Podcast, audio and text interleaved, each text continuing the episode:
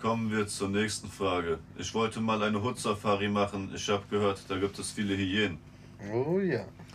Da gibt es nicht nur Hyänen, sondern alle Füchse. möglichen Dschungeltiere. Ratten, Da Füchse, gibt es Löwen, Ratten, Füchse, Geier, Meier. Geier, Hyänen. Alles Mögliche. Und die berüchtigten Höhlenmenschen. Das sind die Untermenschen. Oh ja, das sind die wirklich Untermenschen wie Boden, gell? Richtig, die wissen nur was.